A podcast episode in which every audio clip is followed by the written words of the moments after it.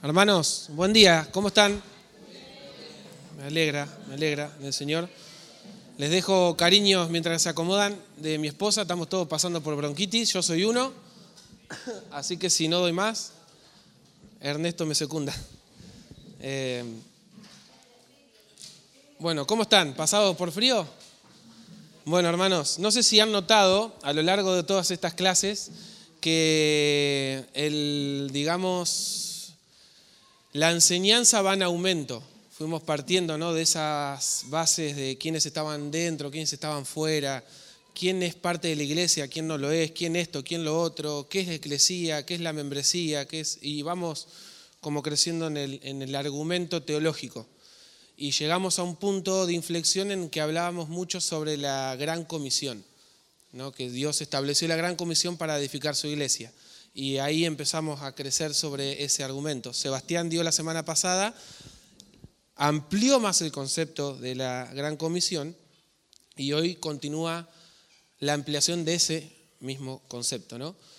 Yo lo dividí en dos partes, en el marco teológico de lo que es el bautismo y también vamos a hablar un poco del discipulado y el marco práctico de ese bautismo. O sea, la primera parte la vamos a ver hoy, la segunda parte la vamos a ver si el Señor lo permite, el domingo que viene. El marco teológico del bautismo. Como ya hemos visto, el Señor encargó a la iglesia local el hecho de hacer discípulos, ¿no? De todas las naciones. Tienen que ir a predicar el Evangelio. Se predica el Evangelio con ese propósito, de que todas las personas de toda tribu, lengua o nación vengan a ser seguidores y adoradores del Señor, Jesucristo.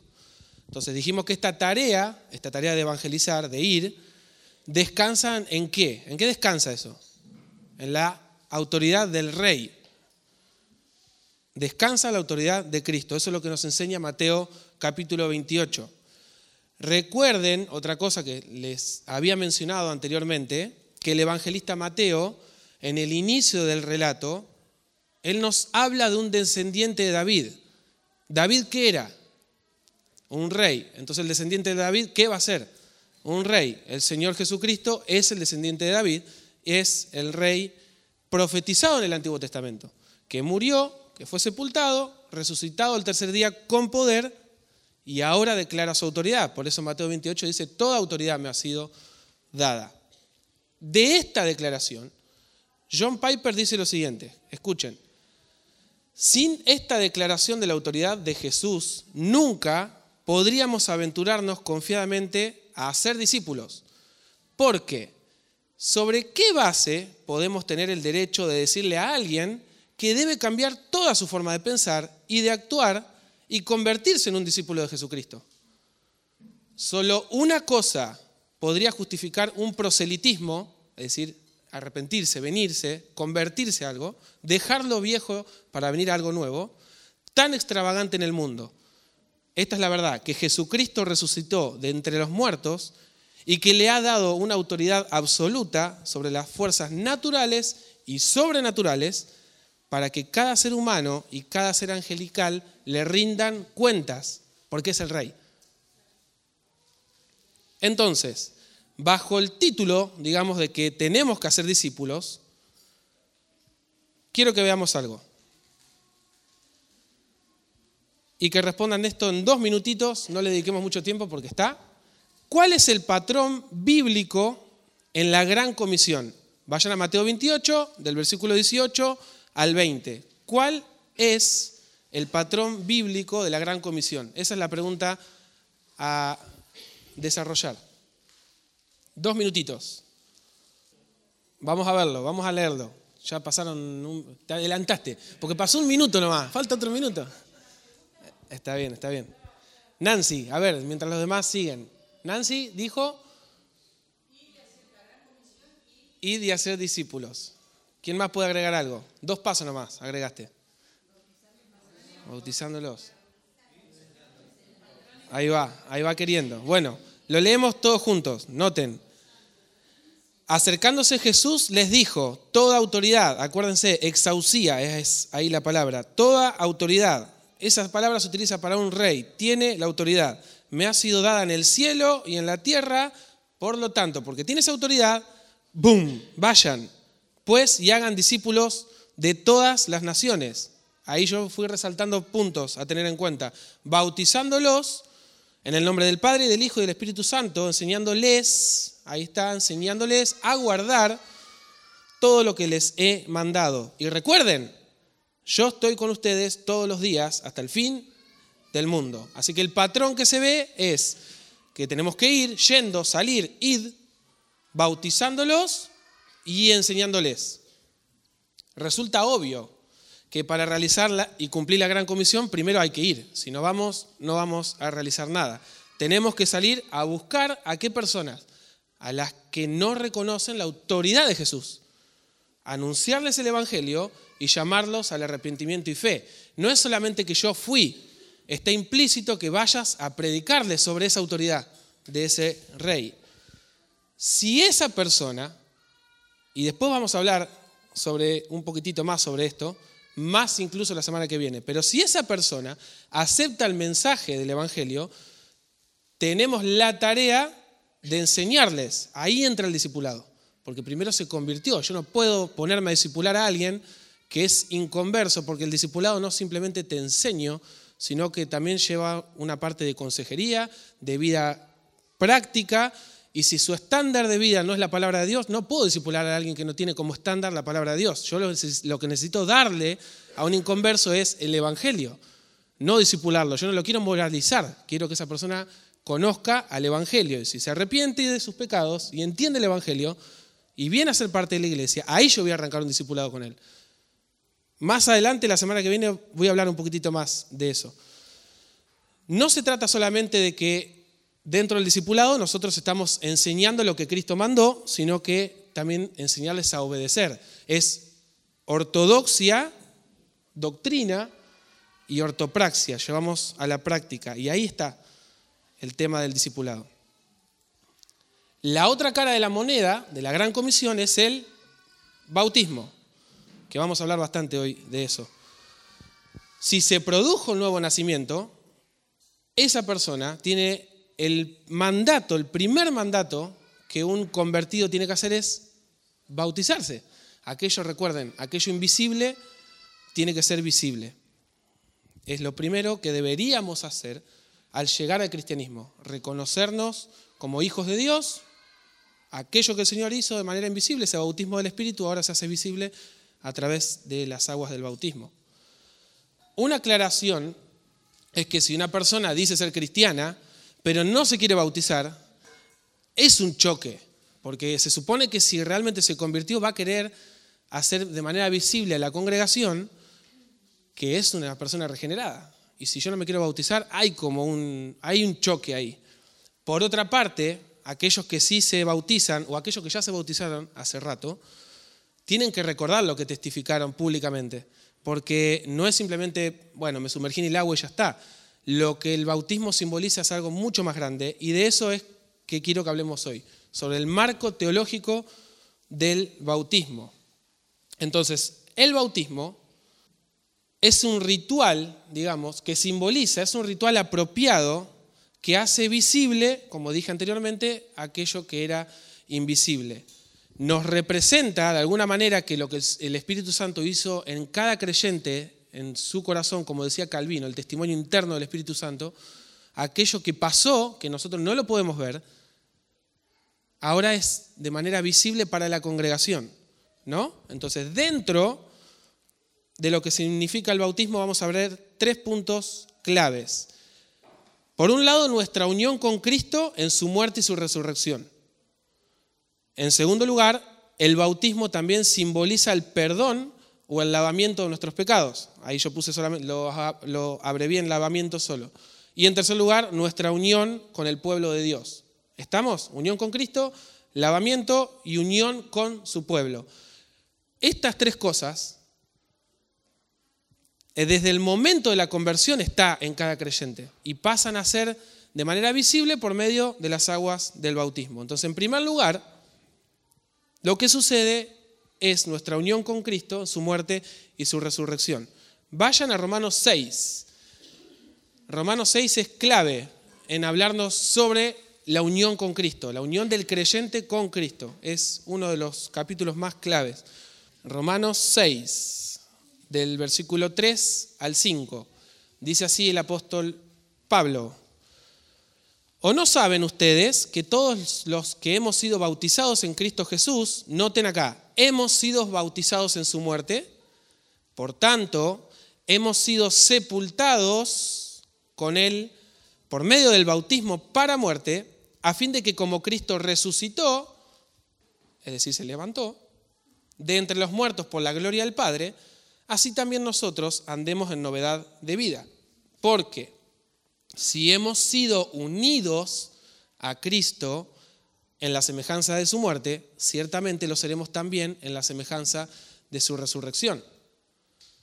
Noten los énfasis, nuevamente, bautizados, hemos sido bautizados en su muerte, sepultados con él por medio del bautismo para muerte, a fin, propósito, de que como Cristo resucitó, se levantó, y ustedes hagan un paralelo cuando se sumergen a alguien en el agua y lo levantan, ¿no? Andemos en novedad de vida, porque somos una nueva criatura. Unidos a quién? A Cristo, en semejanza, en la semejanza de su muerte y también en la semejanza de su resurrección. La palabra bautismo es la transliteración de una palabra griega que se, que se, que se llama baptizo y significa sumergir dentro de. Básicamente es eso. Bautismo, recuerden, sumergir, sumergir dentro de.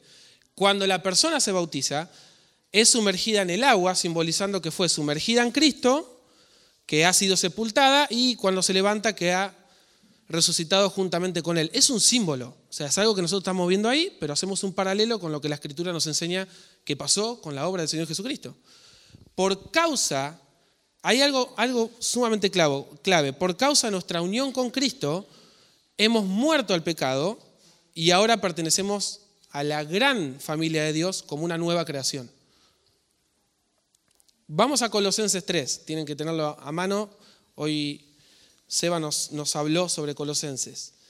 Colosenses 3.3 dice, porque ustedes han muerto y su vida, ¿a quién le está hablando él? Él está hablando de la iglesia, a creyentes. Entonces ustedes han muerto y su vida está escondida con Cristo en Dios. Y Gálatas 3.27 dice, porque todos los que fueron bautizados en Cristo, de Cristo han sido revestidos.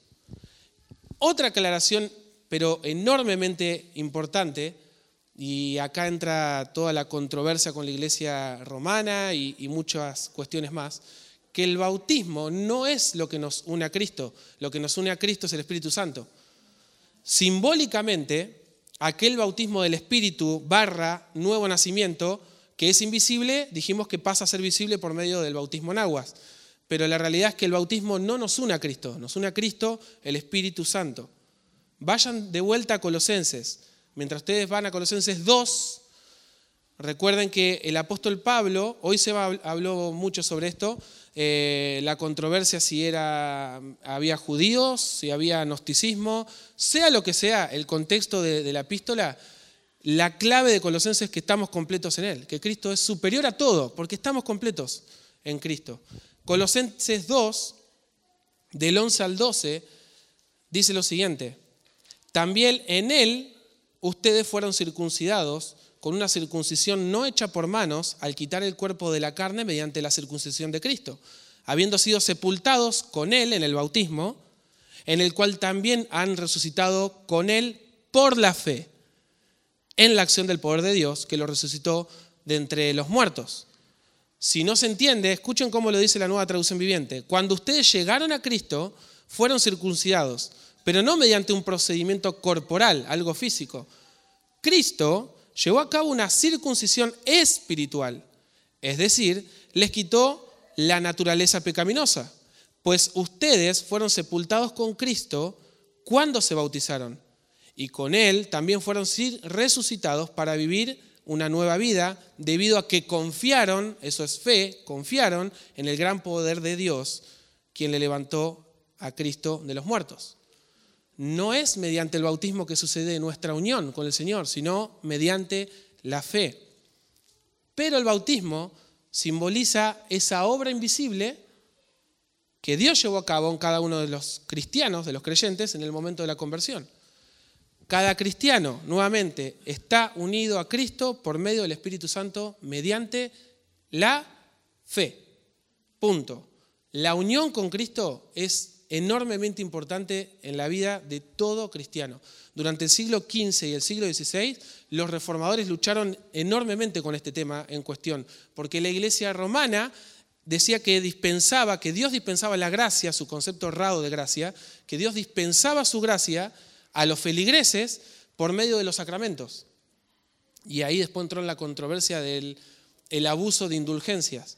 Los reformadores enarbolaron una bandera que decían, no, nuestra comunión con Dios no depende del Papa o del sistema o del alto clero, sino que depende de mi unión con Cristo. Y Juan Calvino que muchos lo conocen como, eh, dicen, el, calvinista es, eh, o mejor dicho, Juan Calvino es el que inventó la predestinación, no, inventó nada. A Juan, eh, de hecho, en realidad Calvino se lo reconocía en su tiempo como el teólogo del Espíritu Santo, no tenía nada que ver. La predestinación ya la venía predicando Agustín de Hipona antes. Entonces, es importante que entendamos que nuestra unión con Cristo es clave Calvino dedicó en, la institución de la religión cristiana, que es su teología, el tercer libro, el libro tercero, una sección completa a este tema. Para él no había algo más impresionante, más precioso en la vida de un cristiano, el hecho de descansar que mi comunión con Dios depende pura y exclusivamente de mi unión con el Espíritu Santo por medio de la fe en Él. Que no hay nada que me separe del amor de Cristo. Nada. Y justamente Romanos 6 nos enseña mucho sobre ese tema.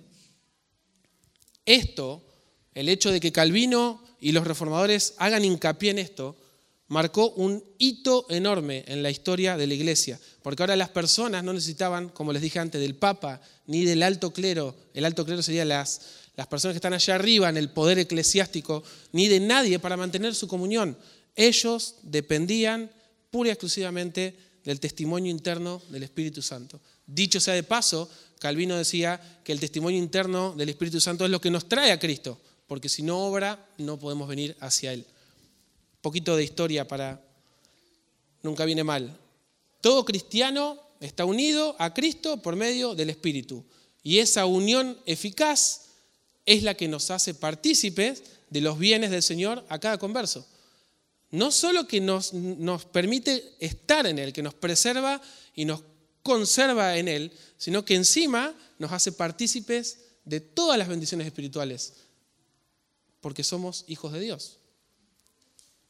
Retomando, en primer lugar vimos la unión con Cristo y en segundo lugar, debido a que el agua es un símbolo universal de purificación, en cualquier religión falsa, hacen exactamente lo mismo, pero en este caso el bautismo también simboliza el perdón o el lavamiento de nuestros pecados. Ese segundo punto. Es importante entender que el bautismo no nos purifica el pecado original. Hermanos, el agua es agua.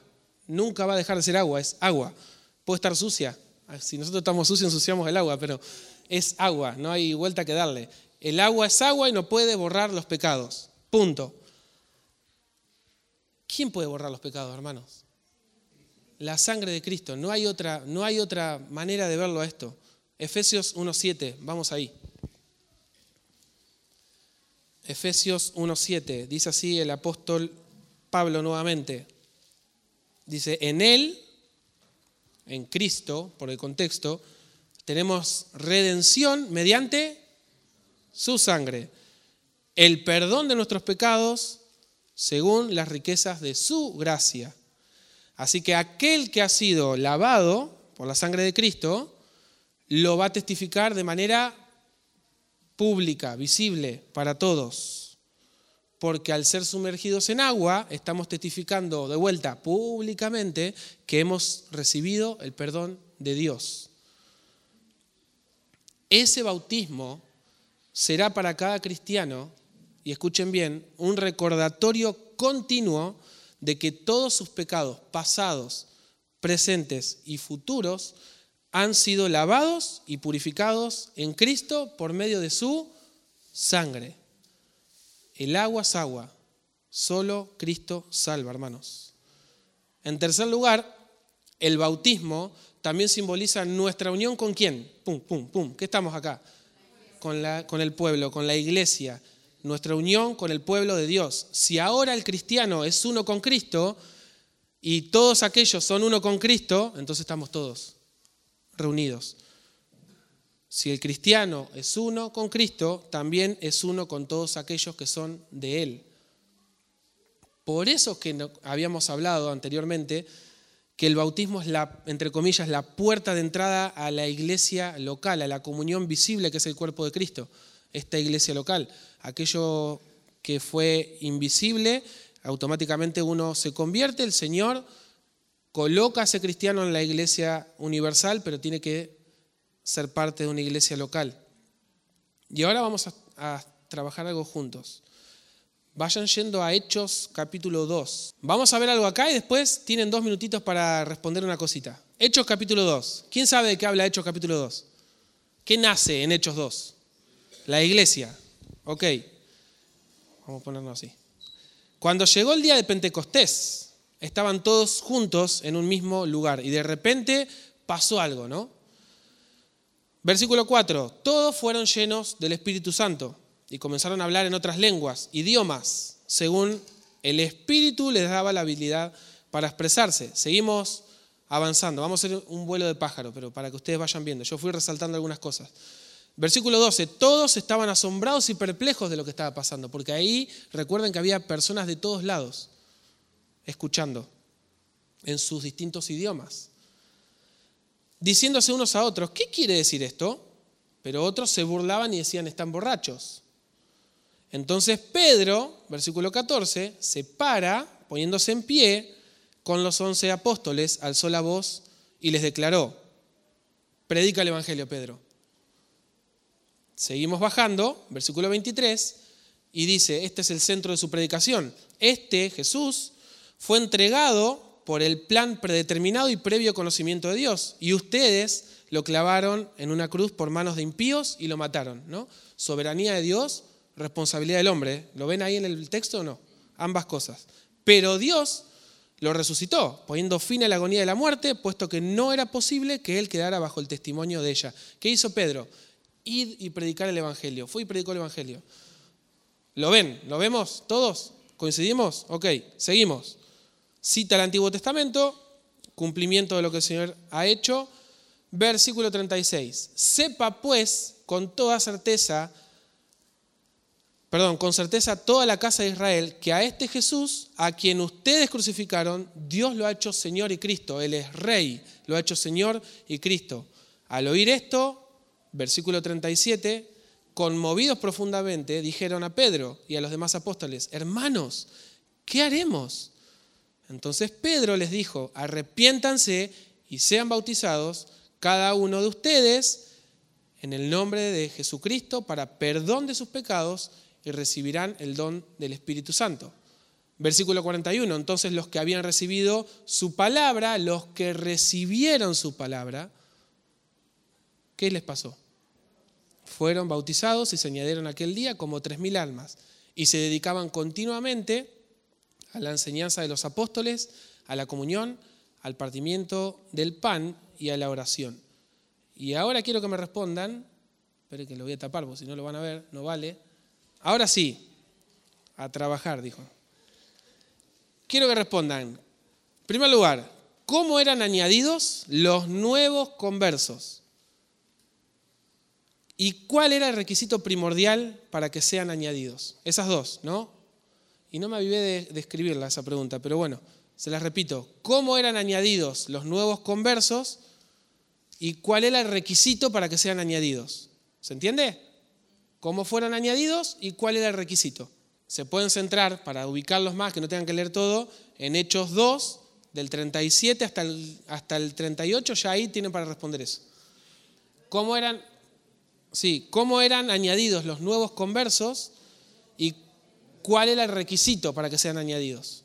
¿Quién, quién es el valiente para responder cómo eran añadidos los nuevos conversos? Chan. ¿Quién se anima? ¿Quién se sacrifica? ¿Cómo eran añadidos los nuevos conversos? habla de un proceso. Oían el Evangelio, recibían el Evangelio, lo creían y después. Exacto. Y básicamente, entonces, ¿cómo se añadían? Pero ¿cómo eran añadidos? No, no, no me digas el proceso. Yo entiendo, por el contexto, que los nuevos conversos eran añadidos, por eso yo puse dos preguntas. Yo dije, ¿cómo eran añadidos? ¿Y cuál era el requisito? Son dos cosas distintas. ¿Cómo fueron añadidos? Al contexto de iglesia. El contexto está hablando que había 3.000 personas después. ¿Cómo fueron añadidos? Por el bautismo. ¿Y cuál era el requisito? Arrepentirse. ¿Se entiende? Entonces, por el contexto, eh, eh, Pedro, él dice que, eh, o mejor la escritura acá, Lucas registra que eran añadidos como 3.000 personas y, y en realidad son más.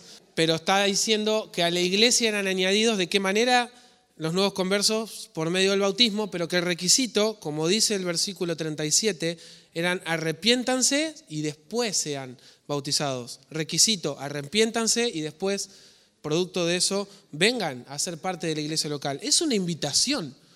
O sea, el Evangelio se predica y no- uno está llamando a la persona al arrepentimiento, pero también lo está invitando a que sea parte del cuerpo de la iglesia de Cristo. No que, eh, como dicen los jóvenes hoy, te- los jóvenes hoy, te regales solo ahí en el campo, a cortar el campo. No funciona así. La iglesia es una comunidad. Si habíamos dicho que es una asamblea convocada por Dios, es una comunidad, no hay vuelta que darle. Recordemos, es a través del bautismo del Espíritu que venimos a ser parte de qué iglesia primeramente? Universal. Y a través del bautismo en agua somos parte de qué? De la iglesia local.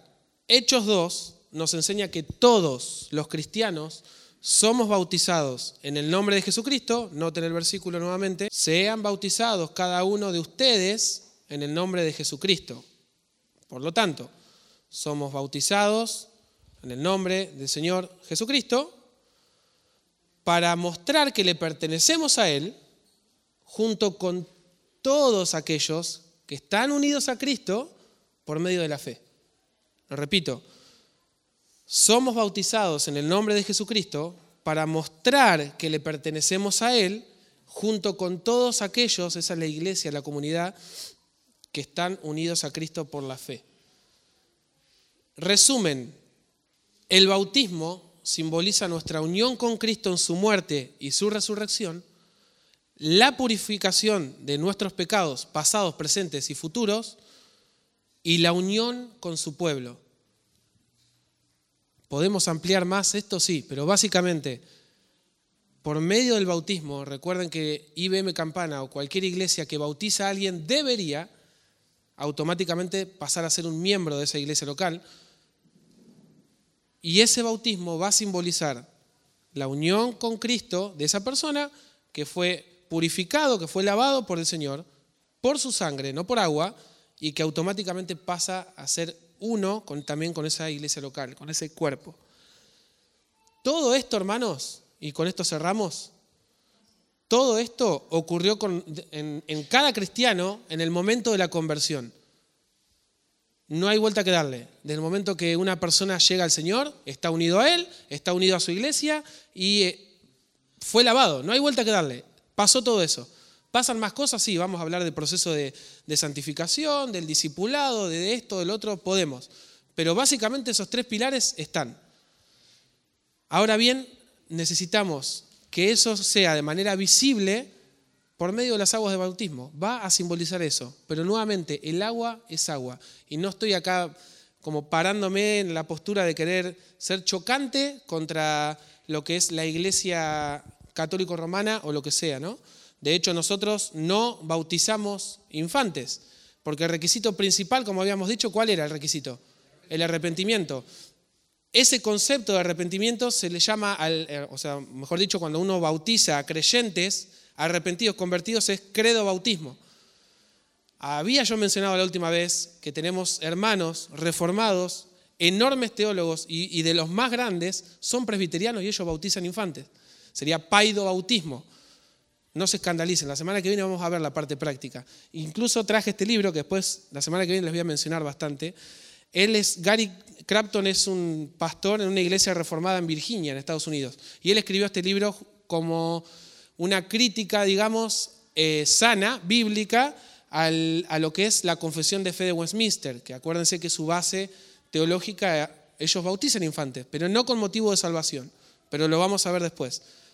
No se olviden nunca, hermanos, el bautismo simboliza nuestra unión con Cristo en su muerte, simboliza, no se olviden de eso, simboliza nuestra unión con Cristo en su muerte y su resurrección, la purificación de nuestros pecados y la unión con su pueblo. Ahora, habiendo definido lo que es el bautismo o dando por lo menos un marco teológico, la semana que viene vamos a ver la parte práctica. ¿Dónde practicamos este bautismo o de qué manera lo llevamos adelante? Y vamos a verlo en dos puntos, más un tercero que van a ser aplicaciones. ¿Quiénes son los que deberían ser bautizados? Un poco se mencionó ahora. ¿Y cuál es la forma apropiada para llevar a cabo el bautismo, sea aspersión, si han escuchado esa palabra, o inmersión. Pero no se olviden que bautismo, ¿qué significa? Sumergir dentro de. Entonces ya un poquitito les, les voy adelantando. Completamente, completamente. ¿Oramos? Padre, te damos gracias por tu palabra en esta mañana una vez más. Gracias por el Evangelio, Señor. Gracias por la unión que tenemos en ti, por medio de tu Espíritu, mediante la fe. Ayúdanos, Señor, a conocerte cada día más, a que todo lo que aprendamos no solamente quede en un mero conocimiento, sino que podamos ponerlo en práctica, ponerlo por obras, pero que sobre todas las cosas transforme nuestro interior, Señor, para que también nosotros podamos servir a nuestros hermanos y que toda la gloria, Señor, sea para ti. En el nombre de Jesús, amén.